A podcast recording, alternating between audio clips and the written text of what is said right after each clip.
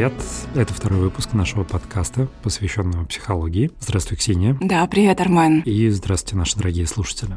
А, сегодняшней темой мы выбрали тему деспотичных родителей. Начали мы ее в контексте а, выдающихся детей, но в принципе деспотичные родители это само по себе, в общем-то, такой термин, который практикуется в психологии, где есть чего обсудить. Я бы хотел начать, наверное, с довольно обширного такого введения к этой теме, и потом передать слово Ксении как э, человеку, опять же, более просвещенному в вопросах психологии, в отличие от меня. Собственно, как мы пришли к этой теме, время. Первое, на этой неделе в печально известном сайте twitter.com, заблокированном на территории Российской Федерации, э, поднимались различные темы, касающиеся воспитания детей. Первое — это условная фраза, которую некоторые родители позволяют своим детям, возможно, даже там подавляющее большинство родителей поколения наших, в духе э, «здесь твоего ничего нет, в этом доме тебе ничего не принадлежит, и ты живешь в моем доме, поэтому соблюдаешь мои правила». Тема такая достаточно вызвавшая бурную реакцию э, в твиттер-сообществе. И второй момент, это в контексте этого же всплыла другая позиция, тоже очень специфичная, где отдельно взятые пользователи говорили, что ну, меня пароли и ничего, нормальным вырос. Соответственно, это было оправдание э, насилия в отношении детей, э, что мы, естественно, всячески изо всех сил категорически осуждаем и не приемлем. Но вот это как бы одна сторона той темы, которая которую ну, мы планировали сегодня обсудить. Вторая сторона, а, есть такой подкаст «Дом на дереве», там а, обсуждалась на этой неделе история про Андреа Агаси, Родни Малина и Генри Роллинза, довольно известных людей. Э, Андреа Агаси — это известный теннисист из 90-х, Родни Малин — это известный скейтбордист, э, Генри Роллинз — это известный музыкант, э, актер и вообще человек-оркестр. Все они общей чертой у них являются деспотичный отец, все они пишут книги. Андреа Агаси в своей книге рассказывает, какой у него был ужасный э, отец, который подвергал его просто постоянным э, мучениям в плане тренировок. У него было очень такое стрессовое детство. У Родни Малина обратная история. Его отец, наоборот, э, гнобил за тот вид спорта, который он для себя избрал, потому что, во-первых, скейтбординг — это не спорт, а во-вторых, ну, в принципе, э, отец был такой консервативный, стандартный отец, который говорил, что если бы ты играл в бейсбол, это бы чего-то стоило, а вот твой скейтбординг — это это ничего не стоит. И в книге у Родни Малина проходит вот эта вот мысль довольно активно про то, что, ну, он занимается чем-то недостойным и непотребным, и отец у него был деспот и демон. А у Генри Роллинза э, немного другая история. У него родители были в разводе, а отец у него был э, по выходным, но он описывал свое детство, что вот все эти выходные он э, пытался быть там ниже травы, тише воды, не, смотреть на отца и ждал, когда же эти выходные закончатся. Отец у него был ветеран Второй мировой войны, при этом он был прям, ну, такой очень суровый консерватор, в том плане, что он там был гомофобом, расистом, э, сексистом и вот, вот весь стандартный набор всего, что нынче неприемлемо в более-менее современном адекватном обществе. А, и Роллинс для себя решил э, никогда не жениться и не продолжать свой род, потому что он считает, что это ДНК, которое ему досталось от отца, должно на нем закончиться, а, потому что, несмотря на то, что в себе он подобного рода предрассудки пытается как бы а, давить, ну не просто пытается, да, он их не приемлет для себя, но он ловит на себе походки, выражение лица, там улыбку, манеру речи, которая была в его отце, и, в общем-то, Э, группа Black Flag, в которой начинал Генри Роллинс, она славилась тем, что Роллинс постоянно устраивал драки на концертах, э, и это вот э, последствия его агрессии, которая передалась ему от отца. Кроме этих трех персонажей, есть довольно много людей, которые тоже стали известными, и у которых тоже довольно суровое детство. Ну, Майкл Джексон, как известно, Джексонс Five, которую, по сути, эксплуатировал их отец. Людвиг ван Бетховен, которого тоже отец, в общем-то, сделал Людвигом ван Бетховеном. А Макалей Калкин, которого все мы любили по фильму «Один дома» и «Один дома два». Многие из них, э, в общем-то, не общались со своими родителями, когда э, были от них э, полноценно сепарированы и эмансипированы. Но вот в этом контексте у меня возник такой вопрос, такая мысль, а стали бы эти люди? теми, кем они стали, если бы у них были принимающие, теплые, ну, скажем, правильные родители, как они должны были быть? Или это все-таки э, немалая доля их естества и их природы? Потому что, ну, скажем, э, про Майкла Джексона, про э, Бетховена, про Агаси, наверное, влияние этих родителей было немалым, потому что они в том числе э, ну, навязали им дисциплину, которая позволила им добиться тех результатов на том поприще, на котором они развивались. С другой стороны, э, были ли они при этом счастливы? И вполне вероятно, что им было бы лучше не быть теми, кем они стали, а, но при этом не нести в себе те воспоминания, которые у них были из детства, что аж в книге Андрея Агаси этому посвящена немалая доля. Вот что ты, Ксюш, думаешь на этот счет? А, очень много историй, все они, безусловно, разные, и, может быть, просто разберем каждую по списку. Я думаю, это будет самое, знаешь, а, взять всех родителей, назвать их деспотичными, ну, как бы хороший дискурс, но... Эм... А, в этом плане недавно видел очень смешной мимас, очень мне понравился, где а, с очень ехидным выражением лица женщина, потирающая руки, и подпись «психотерапевт», когда понял, что у всех была мама. Есть еще такой анекдот, то, что приходит к психотерапевту пациент, и психотерапевт такой говорит, может быть, сразу перейдем к, а, к обсуждению вашей матери? А, ну, кстати, это э, такой порочный путь и очень соблазнительный. Смотри, очень забавно. Мы начали про отцов, но возникла мать. Ну, конечно, куда же без матери. Ну, куда без матери. Да.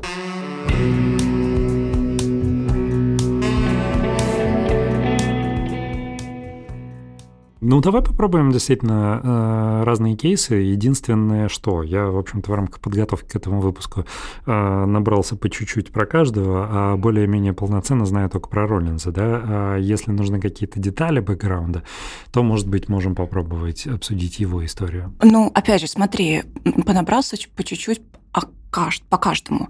А, я считаю, что вообще в психоаналитическом подходе важно, чтобы было даже меньше информации, чтобы оставалась вот этой доля фантазии, потому что бессознательное, оно вот и живет вот в этом регистре без ну, фантазии. Вот. Ну, давай попробуем. Давай. Да, это звучит довольно интересно. Давай. Хотя не факт, что это будет как бы объективная картина, применимая конкретно к тем людям, которых мы обсуждаем. Абсолютно верно. Мы здесь только фантазируем. Да. Ну, а, начнем. Вот Андрей Агаси. Он очень известный теннисист. Угу, Все да. 90-е его фамилия как бы Гремела. не с тобой. Угу. А, при этом у него отец, который, в общем-то, его жестко тренировал, угу. с которым у него настолько плохие отношения, что вот, э, как я знаю, в книге он описывал, что он спрашивал у своей матери, что она в нем нашла. Она говорила, что при первой встрече он был довольно мил, э, и он в своей книге задается вопросом, мил, как он мог быть мил, он же демон там и так далее. А, вот э, как ты считаешь, насколько мы фантазируем, мы не знаем ничего больше про Андреа Агаси, да, кроме того, что вот сейчас было озвучено. А, насколько все-таки для него был ценен тот травмирующий опыт, и насколько он готов был бы от него отказаться? Как ты себе это представляешь? А, начну с того, что первое, что нас формирует, что формирует нашу индивидуальность, это наша травма. А второе, что я вижу здесь, что тут нарциссический отец и сын в данном случае, возможно, попал под вот это нарциссическое расширение. И третье, что я тут вижу, то, что сын в какой-то степени победил своего отца, то есть он преодолел вот этот эдипов комплекс, но при этом осталось большое чувство вины. Что я сейчас хочу сказать? Что э, нарциссический отец формировал такую травму, которая позволила его стать знаменитым. Вот. А, опять же, отсылка воспоминаний матери, что он был очень милым. Все нарциссы, они достаточно очень милые до поры до времени. В какой-то момент они становятся очень такими деспотичными, я бы назвала, причем при этом они сами не замечают этого, потому что эм, в них есть пустота, которая восполняется за счет, условно говоря, травмы другого. Вот. Ну, какой-то такой взгляд. У тебя какие мысли есть? Мне всегда почему-то кажется, э, то есть я экстраполирую, да, я да, как да. раз стараюсь больше уни, э, универсифицировать какие-то выводы. Э, не знаю, с чем это связано. Это специфика моей психики, наверное. Мне кажется, что люди, которые многого добились, э, всегда Агаси этого не произносил, естественно, да, но mm-hmm. если бы он это произнес, что он бы отказался э, от того, что имел ради того, чтобы, ну, там, иметь нормальное детство и развиваться нормальным человеком, мне всегда кажется в этом э, немалая доля лукавства, э, потому что, хотя, скорее всего, это в большей степени говорит обо мне, нежели о тех людях, про которых я говорю. Может быть, я готов был бы пройти через травмирующее детство, чтобы стать э, знаменитым, как Андрей Агаси. Может быть, здесь имеет место такое. А в целом, я, опять же, мне не хватит компетенции, чтобы э, дать какую-то оценку с профессиональной точки зрения, психологической, да, бэкграунда всей этой истории. Но я тоже думаю, что эм, есть, знаешь, такая проблема, что рефлексия вынуждает нас э, слишком детально описывать какие-то картины. Когда мы начинаем думать на какие-то темы, мы начинаем э, развивать какие-то детали, разглядывать их, и они начинают рисоваться очень крупными. А, то есть вполне вероятно, что отец, конечно, наверняка у него был не, не простой, э, не не самого приятного характера, но когда ты садишься писать книгу, и когда тебе цепляется какая-то тема, ты можешь неожиданно сам для себя так в нее углубиться, что она станет сильно больше, чем она была на самом деле. А, возвращаясь к теме, которую мы затрагивали на прошлом подкасте, а, я, наверное, поймал себя на этом, когда писал то самое вступительное эссе в институт, когда писал про себя, и у меня всегда был соблазн куда-то уйти в сторону, углубиться в какую-то отдельную ветвь своей биографии. И а, углубляясь в эту ветвь, э, есть всегда соблазн где-то переборщить, детализируя воспоминания, которые потом могут стать слишком, ну, как там, у страха глаза велики. Да? Ну, травмирующими ты имеешь в виду воспоминания ну, или да. как? Ну, нет, я имею не столько травмирующие, сколько а, если, ну, грубо говоря, если Андрей Агаси просто говорит, что у меня был а, отец со сложным характером, ну, все таки ну да, мы все не с простым характером, не знаю никого, у кого там простой характер. А, но ты не можешь построить книгу из одной фразы, да, и дальше тебе приходится развивать эту тему, а когда ты развиваешь эту тему, а, ты, естественно, концентрируешься на деталях этой темы. А, и потом эти детали превращаются вот в этого демона, которым а, он, возможно, и не был. Смотри, есть реальный отец, а есть фантазийный uh-huh. отец. Тот фантазийный отец, которым он запомнил, uh-huh. вот он, скорее всего, и сохранился в той книге, uh-huh. которую он потом написал. Безусловно, травма дает очень много сил, травма дает очень много преодоления вот этой, знаешь, творческой какой-то жилки. И не видела ни ни разу каких-то творческих людей без травм. Uh-huh. Знаешь, на одном «я люблю мир» и все позитив невозможно сделать что-то такое действительно тронущее души других людей, на мой взгляд. Я здесь полностью соглашусь, а, но моим контраргументом будет, что я не видел вообще людей без травм. А, особенно те люди, которые считают, что они без травм, то там, возможно, зарыта особо страшная травма. А, ну да, да. Ну, кстати, признание травмы, признать, что отец был действительно деспотичный, где это болезненно для тебя, это уже путь к исцелению травмы. И, возможно, книга, которую он написал про отца, а, в какой-то степени помогла ему исцелить вот этого внутреннего отца. В принципе, если какие-то моменты э, в сепарации, вообще в развитии ребенка не были пройдены с родителем, а, для этого и создана психотерапия, чтобы повторить вот эти какие-то болезненные для тебя моменты, чтобы пройти, чтобы дать психике шанс, возможность завершить вот эту травму. Да, это довольно интересно. Ну да, это так, жирными мазками.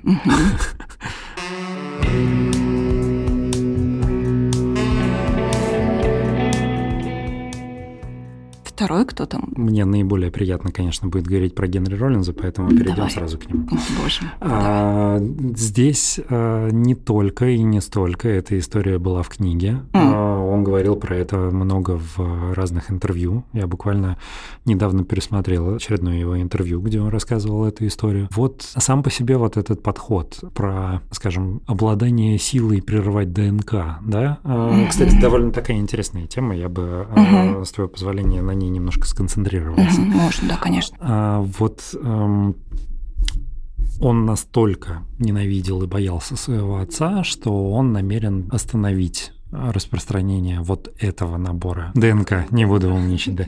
Как это можно охарактеризовать? То есть человеку э, сейчас за 60, позиция у него не изменилась никаким образом.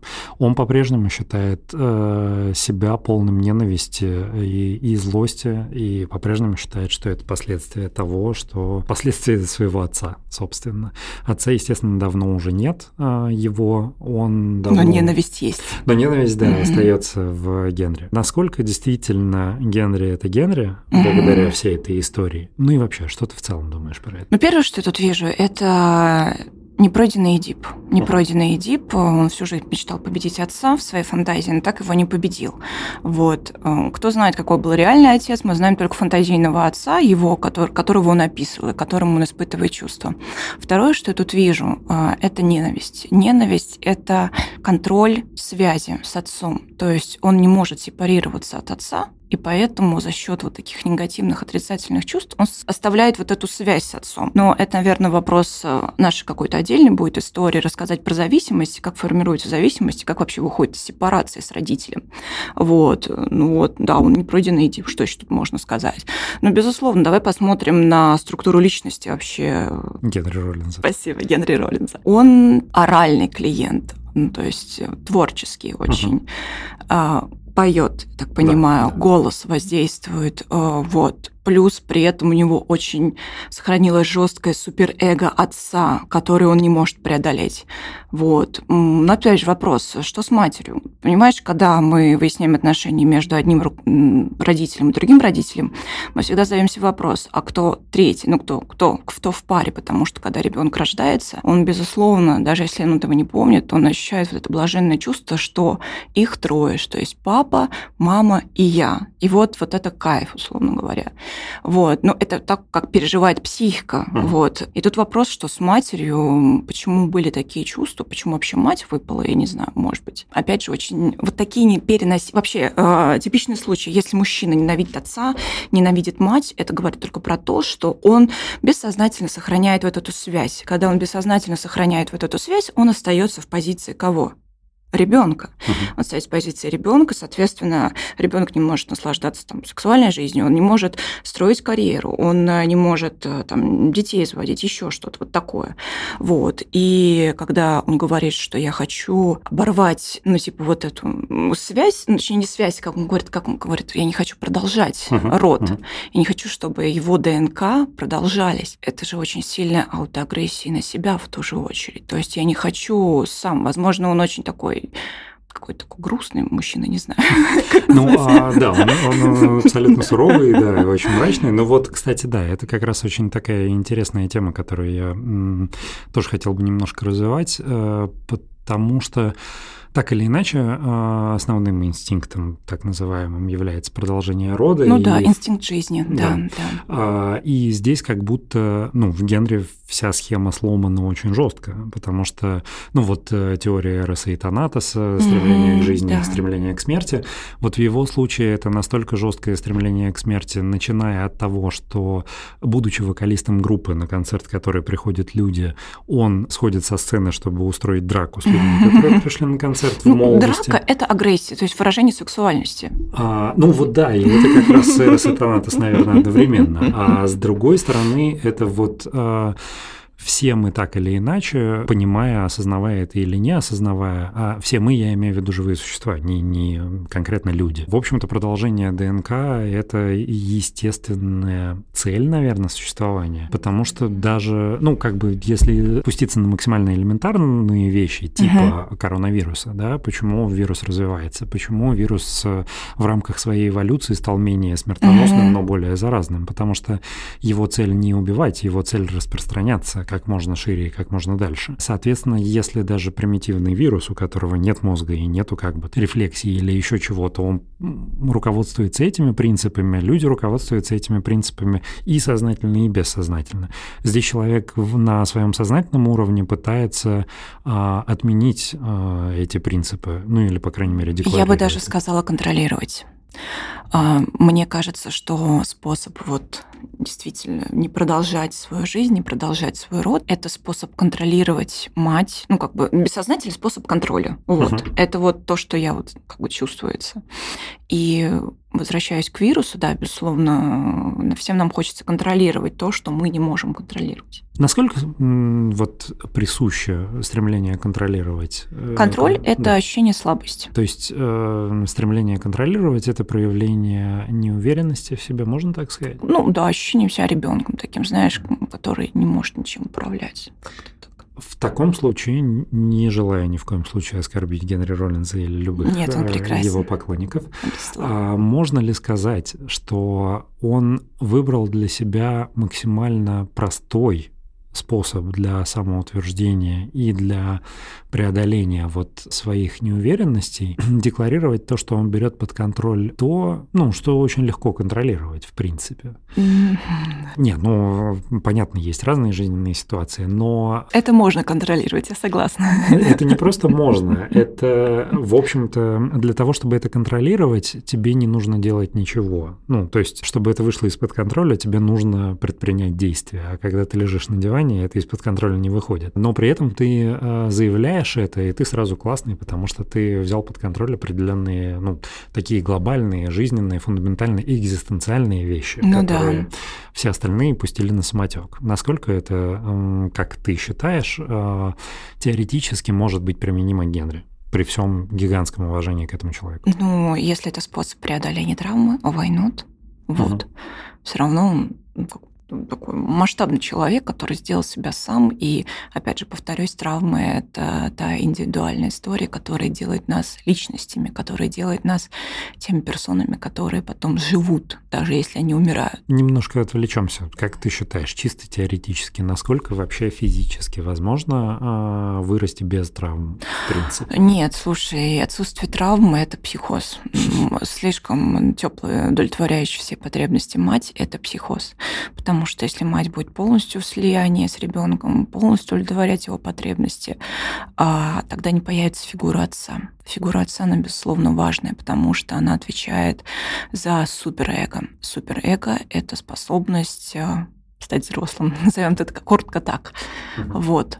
Если мать дает жизнь, то отец сохраняет жизнь, я бы так сказала. То есть, в принципе, ну, психология, она э, на тот отрезок истории Вселенной, который выделен человечеству, она неизбежно должна сопровождать это человечество, потому что никто, как там была фраза, никто не умрет девственником, потому что жизнь изнасилует каждого. А здесь тоже, да, а, то есть невозможно прожить жизнь без травмы, даже если тебя будут оберегать от травмы, это обережение будет наносить травму само по себе. Скажу так, если ты чувствуешь, что у тебя есть травма, а, значит, ты в состоянии что-то изменить.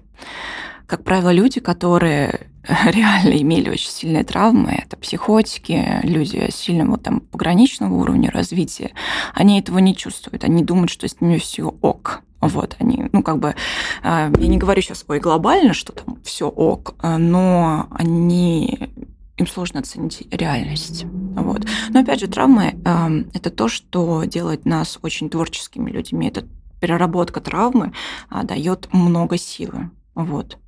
Но без травм никто не рождается. Ну, как бы, слушай, само рождение ребенка mm-hmm. на свет это уже травма. Ты был mm-hmm. в прекрасном животике у мамы. Все было очень хорошо, спокойно. Возможно, играл Шопен, там, Бетховен, Бах, я не знаю. А, или там, не знаю, какие-то индийские мантры, в зависимости то, чем увлекалась мама. Вот. И вот тут бац, происходит что-то там, не знаю, тектонические какие-то сдвиги, я не знаю, ну просто представим роды, там начинает что-то двигаться. Прикинь, какой шок у ребенка. Потом он выходит, видит врача. Ну, так себе история, конечно. Вот. И да, Поэтому все рождаются с травмой. Если вы думаете, что вы не травмированы, ну, значит, вы еще не копали. Ну да, нет, безусловно. Здесь э, я опять же, вопрос был исключительно теоретический, потому что на практике, в принципе, мне кажется, нет людей, у которых есть возможность создать настолько стерильные условия, чтобы человек как бы... Опять же, стерильные условия. Стерильные условия – это отсутствие жизни. Угу. Жизнь зарождается в хаосе, угу. жизнь же рождается не в супер там каких-то стерильных условиях. Должна быть какая-то, не знаю, фро- угу. флора и фауна, не знаю, как угу. сказать. Да. В этом плане, кстати, меня несколько удивило. Много лет назад мы э, были в гостях у друзей в Германии, так. Э, в Гамбурге. Э, вот друг жил на тот момент в квартире, которая располагалась в каком-то сквоте в таком специфичном районе. И мы сидели у него во дворе, рядом с нами была такая довольно большая э, семья немецкая, ну, тоже специфичная, поскольку это был сквот, я так понимаю, они имели какое-то отношение к там панк-субкультуре или еще к чему-то. Mm-hmm. И их маленький ребенок, э, это было в сентябре, и там было довольно прохладно. Их маленький ребенок э, просто ползал по двору, по земле, и никого этот вопрос совершенно, ну, ничье внимание не привлекал, кроме нашего с моей на тот момент будущей женой. Uh-huh. И когда мы задались этим вопросом, наш друг сказал, что, ну, здесь в Германии в целом принято, что, ну, как бы детей не трогают, они занимаются своими делами сами по себе, помимо того, что это uh-huh. отчасти проявление свободы. А с другой стороны, это способ формировать иммунитет. То есть чем больше угу, они да, соприкасаются да. с разного рода а, травмирующими вещами, тем а, лучше начинает работать их иммунитет. И да, я вспоминаю, как а, у нас в стране, конечно, а, совсем другой подход. У нас не, не очень любят давать возможность этому иммунитету формироваться самостоятельно, с одной стороны. Но с другой стороны, я, кстати, не уверен, насколько этот подход эффективен, потому что я бы не сказал, что, ну, как бы у нас стране болеют чаще, чем в Германии. Знаешь, мне кажется, тут вопрос в чем? Тут вопрос в том, что иммунитет – это про границы. Границы в одной стороне, они одни. Грани... Ну, именно в обществе, условно uh-huh, говоря. Uh-huh. Границы в России – это совершенно другие границы. Они не гибкие, они очень чувствительные. И даже если они чувствительные, люди никогда про это особо-то и не скажут. Они привыкли, что вот так это нормально. Вот, поэтому, возможно, обратная динамика психики, потребность действительно в очень сильной стерильности. Это моя фантазия, uh-huh, как бы, uh-huh.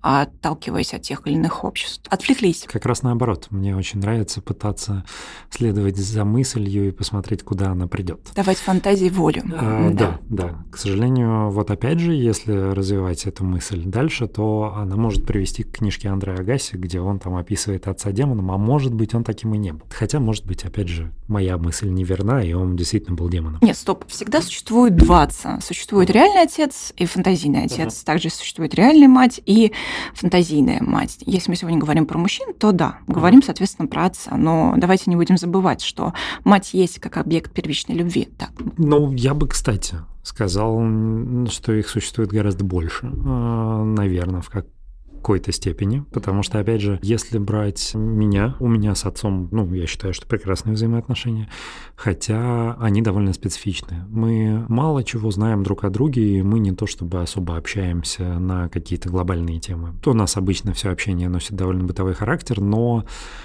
Например, э, долгое время в моей голове существовал мой отец в роли человека, который делегирует какие-то свои обязанности на меня. Угу. То есть он там давал мне поручение, что меня страшно бесило, потому что было бы правильнее и проще нам обоим, если он сделал это сам. То есть, грубо говоря, он просил меня позвонить куда-то. Я понимаю, что мне нужно у него спросить всю информацию, которую меня могут спросить там, позвонить туда и сообщить ее туда. Если будут уточняющие вопросы, то мне нужно снова позвонить отцу и уточнить у него. Меня страшно бесила вот эта вот позиция вечного руководителя, руководителя, который э, не хочет делать это сам и делегирует это мне. И в моей голове существовал вот этот фэнтезийный отец, пока в определенный момент я не посмотрел на эту ситуацию другим образом, который мне кажется ближе к реальности, и не понял то, что отец дает мне это не потому, что он не хочет это делать. Не потому, что он хочет, чтобы я это сделала, а потому что он не знает, как это делать, и ему нужна моя помощь.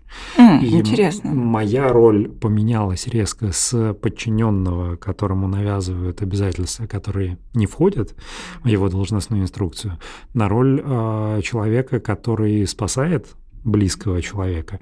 И это в корне ну, изменило и наши с ним взаимоотношения. Но как бы вторая картина же тоже это там отец, который у меня в воображении, и первая тоже. И это уже два отца, помимо того, который реально существует еще третий. И на протяжении жизни их было довольно много, как мне кажется. Поэтому, да, я бы сказал, что каждый час у нас новый отец. Классно, такой приходящий, уходящий отец. Слушай, пока ты говорил, у меня возникла вообще другая фантазия, что отец, возможно, передавал тебе права отца. Ну, в какой-то степени, но на самом деле это-то меня и бесило. Ты не хотел брать ответственность отца? Да. Как тебе сказать? Я за то, чтобы каждый выполнял свои роли. Абсолютно верно, да. Естественно. Но это все равно очень раздражает, когда тебя да. пытаются перевесить чужую роль. Да. Но здесь я абсолютно убежден, что все-таки второй подход а, более корректный. Да. А я сейчас просто не буду вдаваться в подробности ситуации, возможно, попозже. Там, через какое-то время я расскажу всю историю более подробно. Угу. Но да, здесь больше история про призыв о помощи да. со стороны папы, нежели история по эм, там, перекладыванию ответственности. И это, конечно, в корне меняет вообще и всю картину, и собственное отношение к себе. Потому что, с одной стороны, в первом случае ты пытался выстраивать свои границы и отстаивать их, а, но когда ты понимаешь э, ситуацию э, через второй случай, ты понимаешь, что э, это мольба о помощи, ну, то есть полноценно, и отказывать в ней это в какой-то степени преступно, потому что это твой родной человек, и который дал тебе жизнь, и ты ему максимально за эту жизнь обязан, э, и, соответственно, здесь важно уловить этот момент, чтобы не совершить ошибок, потому что, опять же, жизнь скоротечная, и у нас каждый э, день все э, Опаснее, опаснее. Ну, слушай, да, на самом деле, если нужно быстро решить какую-то проблему, знаешь, когда у тебя какой-то негатив, когда у тебя какая-то агрессия на другого человека, там, не знаю, отрицание происходящего, это вспомнить, что максимально короткий путь – это принятие, э, и все, что ты будешь делать для этого принятия, а второе – это уважение. Знаешь, вот а, каким бы там ненавистным был ни начальник там, или родитель, а, нужно сказать себе, я сейчас найду, за что его уважать, знаешь, найду хотя бы за то, чтобы, за то, что отец не боится признать свои слабости и просит у меня. Вот как бы нужно найти, за что уважать, и нужно поскорее двигать в сторону принятия, потому что принятие с точки зрения психоанализа и психики – это переработка горя, вот. И все, что мы делаем, все, что делает наша психика ежедневно, это, ну не ежедневно, в каких-то там ситуациях, это переработка вот этого всего вот ощущения себя каким-то определенным таким образом. Да.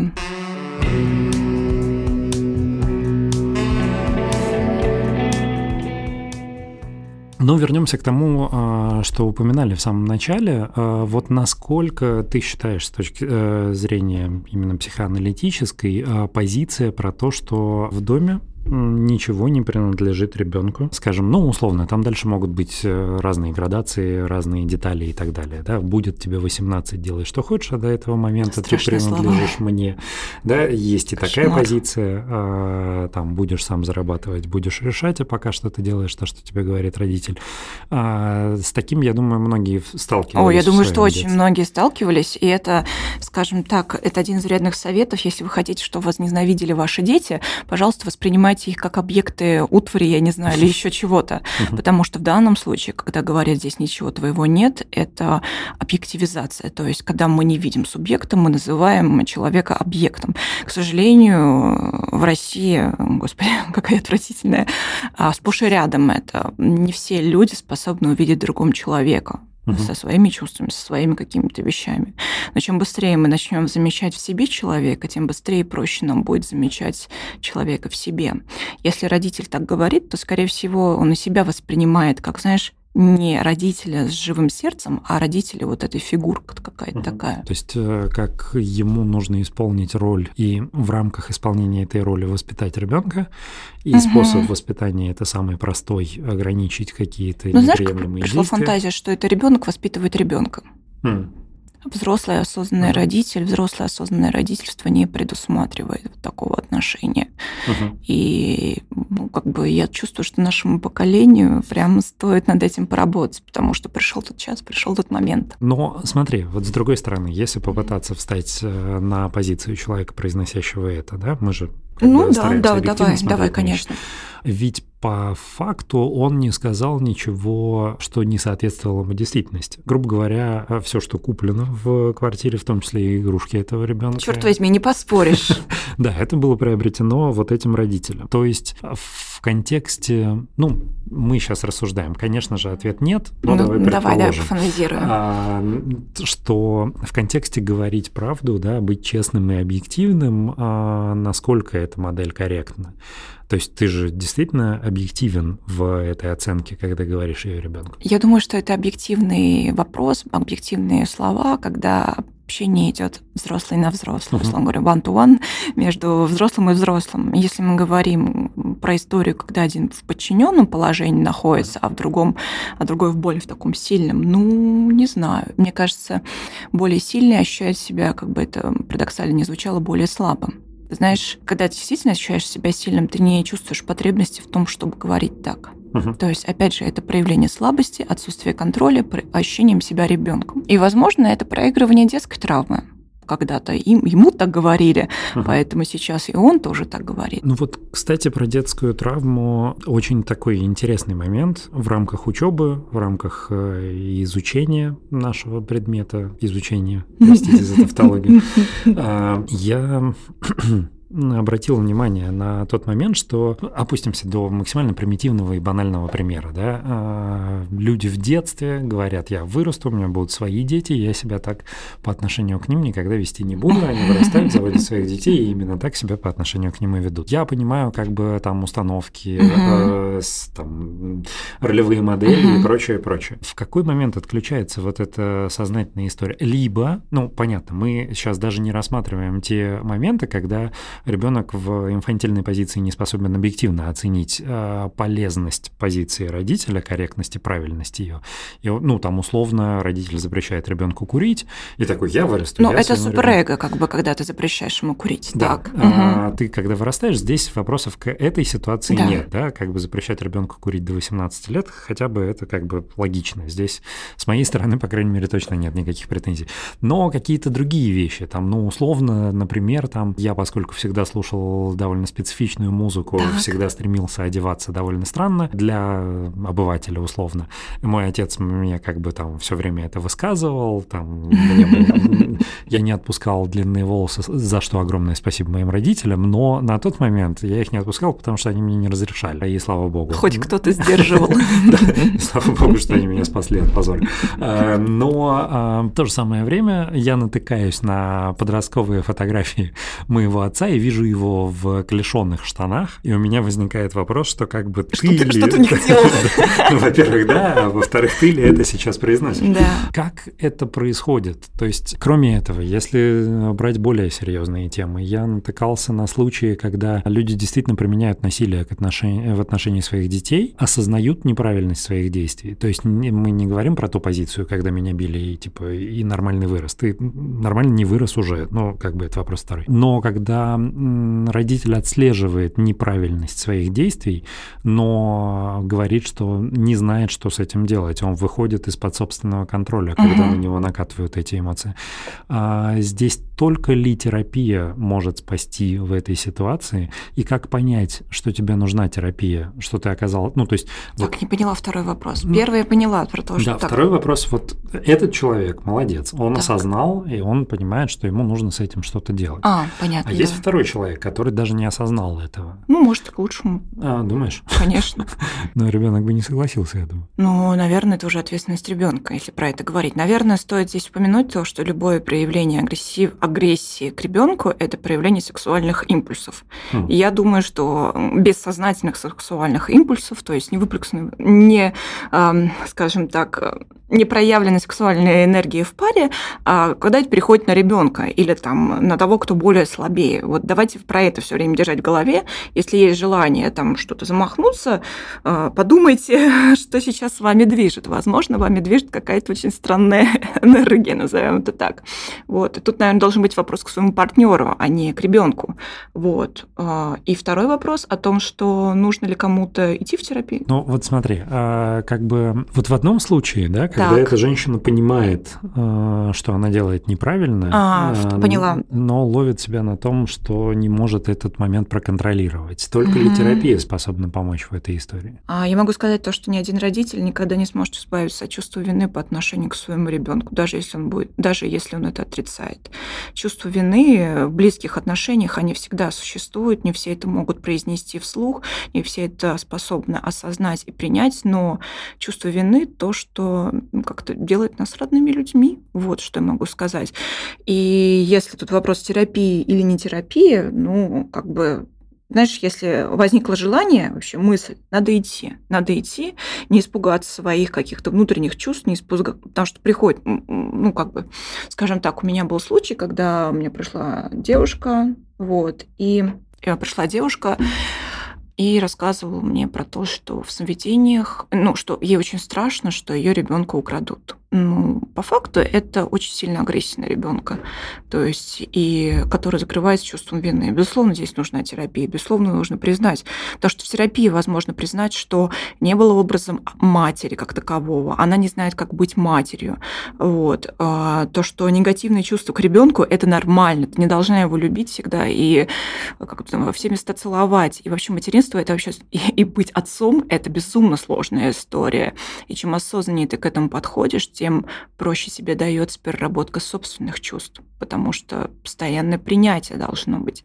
В тот момент, когда ребенок не принимается родителям, а в тот момент и происходит вот эта травма, в тот момент происходит у всех искаженное восприятие того, что было на самом деле, и вот, э, вот то, что называется квази начинается. Вот. В принципе, смотри, а, любой родитель обречен на чувство вины по отношению к своему ребенку. Любой ребенок, я правильно трактую, обречен на чувство вины к родителю. Вины, думаешь, не обиды? Ну, обида детская позиция. Если ты выходишь там на эдип, как угу. бы на стадию эдипа, эдипового комплекса, комплекса электро, ты так или иначе после очень агрессивных чувств столкнешься угу. с тем, что ты будешь испытывать чувство вины к родителю. Uh-huh. Вот. И если ты испытываешь чувство вины, это как раз показатель того, что ты уже как бы готов стать взрослым. Чувство вины – это прекрасное чувство. А, с ним нужно научиться жить, его нужно научиться переваривать, а, на кусочки разделять, с кем-то его проживать, я не знаю, как-то его проживать, сублимировать, очень такое, я считаю, самое правильное. Вот. А, и в итоге после, после этого ты ощущаешь себя очень взрослым человеком, который способен принимать решения, идти, выбирать, с кем он хочет быть. Знаешь, это безусловная свобода психики. Вот что это дает. Здесь у нас снова, мне кажется, круг замыкается на истории. Ну, то есть так, у давай. меня сейчас угу. мелькнула мысль на предмет, если там роди... детско-родительские взаимоотношения настолько травмирующие для обеих сторон. Нафига они все собрались здесь? В какой-то момент, да, возникает эта мысль, и тут же возникает ответ, э, который как бы для себя отрицает Генри Роллинс, что это один из основных инстинктов э, любого живого существа по э, продолжению самого себя, бессмертию в какой-то степени. Немножко отвлечемся от основной темы. Я наткнулся на какой-то тред а, в Твиттере, опять же. Там человек описывал, что давай представим, что все твои предки, весь твой род говорят примерно на одном языке, да, до сих пор как бы все друг друга понимают. И просто он описывает, что бы было, вот э, они все выстроились в ряд, и ты вдоль этого ряда идешь. И ты там через сколько-то человек э, там, ну, он описывает вот всю хронологию, историю человечества, там, через разные общественные строи, через э, там, кем могли бы быть эти предки, через эволюцию человека там, и так далее. И это потрясающий опыт просто прочитать это и на секунду попробовать представить себе эту картину. Mm-hmm, да. В то же самое время это возлагает на тебя, ну, на меня лично, я не знаю, на всех ли а, это окажет такой эффект, колоссальное чувство ответственности, а, особенно учитывая то, что я единственный ребенок в семье, когда ты смотришь на всю эту шеренгу э, людей, и ты понимаешь, что ну, у меня нету права это все остановить. Я, э, ну да, если они все довели все до меня, я не добился чего-то такого, чтобы можно было уже закончить. Да? Если уж я не увековечил весь этот э, ряд людей и не людей, и э, я имею в виду, что там до Homo sapiens, то ну хотя бы нужно дать шанс следующему в этой линейке рамки это сделать. Довольно такая интересная мысль. Очень интересная мысль, учитывая, что ты испытываешь чувство ответственности. А ответственность мы испытываем только тогда, когда чувствуем поддержку. Mm. То есть у тебя получается ощущение поддержки рода. Mm. Такой, знаешь, давай, продолжай. Ну, а, тогда, возвращаясь обратно к Генри, получается, что а, у него, ну, как раз диаметрально противоположная ситуация, да? У него нет ответственности перед этим рядом людей, потому что у него нет поддержки со стороны этих людей. У него есть поддержки со стороны отца. Ну, да, да. который... С которым он бессознательно пытается сохранить связь. Которую уже не получится, потому что отца, естественно, нет, но а, да, это... Ну, это очень забавно. Отец уже мертв, но, но он как будто живой. Ну да, он продолжает быть источником в какой-то степени искаженного вдохновения Генри. Ну да, почему бы нет? Бывает такое. Сейчас поймал себя на том, что после этого выпуска мне еще а, много есть о чем подумать. Это, это прекрасно. Я думаю, что и нашим слушателям тоже есть о чем подумать. Я очень на это надеюсь, иначе все это будет зря. Так нет. Что ж, так. Э, я думаю, что мы э, приближаемся... О, давай небольшой э, интересный э, терминологический факт для наших слушателей.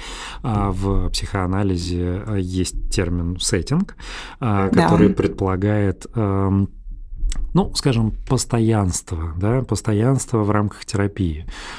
Кстати, хорошо, продолжай, добавлю потом еще кое-что. Да, да, да. Ну, я опять же, как бы у нас есть эксперт и полуэксперт. Я вот на, ролях полуэксперта а, могу быть не точен и некорректен, поэтому Ксения меня всегда поправит и дополнит. А, в рамках сеттинга предполагается, что терапия должна производиться регулярно на одних, э, в одни и те же дни, а, условно в одно и то же время, и сеттинг предполагает конкретный промежуток времени, в рамках которой проходят сессии. А это, как правило, 50 минут а, сессия, опять же, в рамках психоаналитического подхода, психодинамической терапии. А, вот. И, собственно, мы приближаемся как раз к этим рамкам сеттинга, которые установлены в рамках психоанализа. Поэтому я и вспомнил. В прошлый раз мы разбирали перенос и контрперенос, сегодня у нас сеттинг. Отлично. Тогда я еще добавлю, что психотерапии сеттинг отвечает за фигуру отца. Mm, вот. Ой, давай, давай. Внезапно, давай, внезапно, внезапно возник отец. Вот. Сеттинг — это суперэго, то есть это фигура отца, и вообще работа с зависимыми клиентами, зависимости мы берем пищевого расстройства, еще каких-то, игромания, шопоголизм. Это, ну, как бы это очень слабое суперэго, условно говоря. Вот. И способ утвердить, укрепить вот это суперэго – это сеттинг. Вот, угу. все. Поэтому очень интересно, что мы этим закончили. Еще небольшая ремарочка, э, точнее, уточняющий вопрос. Я правильно понимаю, что не, э, именно необходимость сеттинга как такового, она заключается в том, что где-то во всей Вселенной у клиента должно быть осознание, что есть что-то абсолютно стабильное, постоянное. Постоянный, стабильный отец. Да, э, то есть как бы даже если у него не было своего Опыта. постоянного, стабильного отца, этот опыт формируется через сам сеттинг терапии, которую он проходит. Да, да. Абсолютно верно. Круто. Мне кажется, что мы прекрасно э, ну, Такая, знаешь, у нас начинается азбука психоанализа. Да, да, да. да. Э, это, э, э, это будет рубрика «Азбука психоанализа». А, вот. Я думаю, что после нескольких наших вводных сессий мы сможем уже... Мы не будем пока никаких спойлеров. Армен, как всегда, соблазняет, но не говорит. Фишка Армена соблазняет. Извините, я женат, поэтому дальше этого никуда не не пойдет. А, на этом я думаю, что мы можем заканчивать. А, спасибо, что были с нами. Спасибо, Ксюш, за твою поддержку, Спасибо, за твою Армен. экспертизу. А, и до следующей встречи где-то через неделю. Да, всем пока. Пока.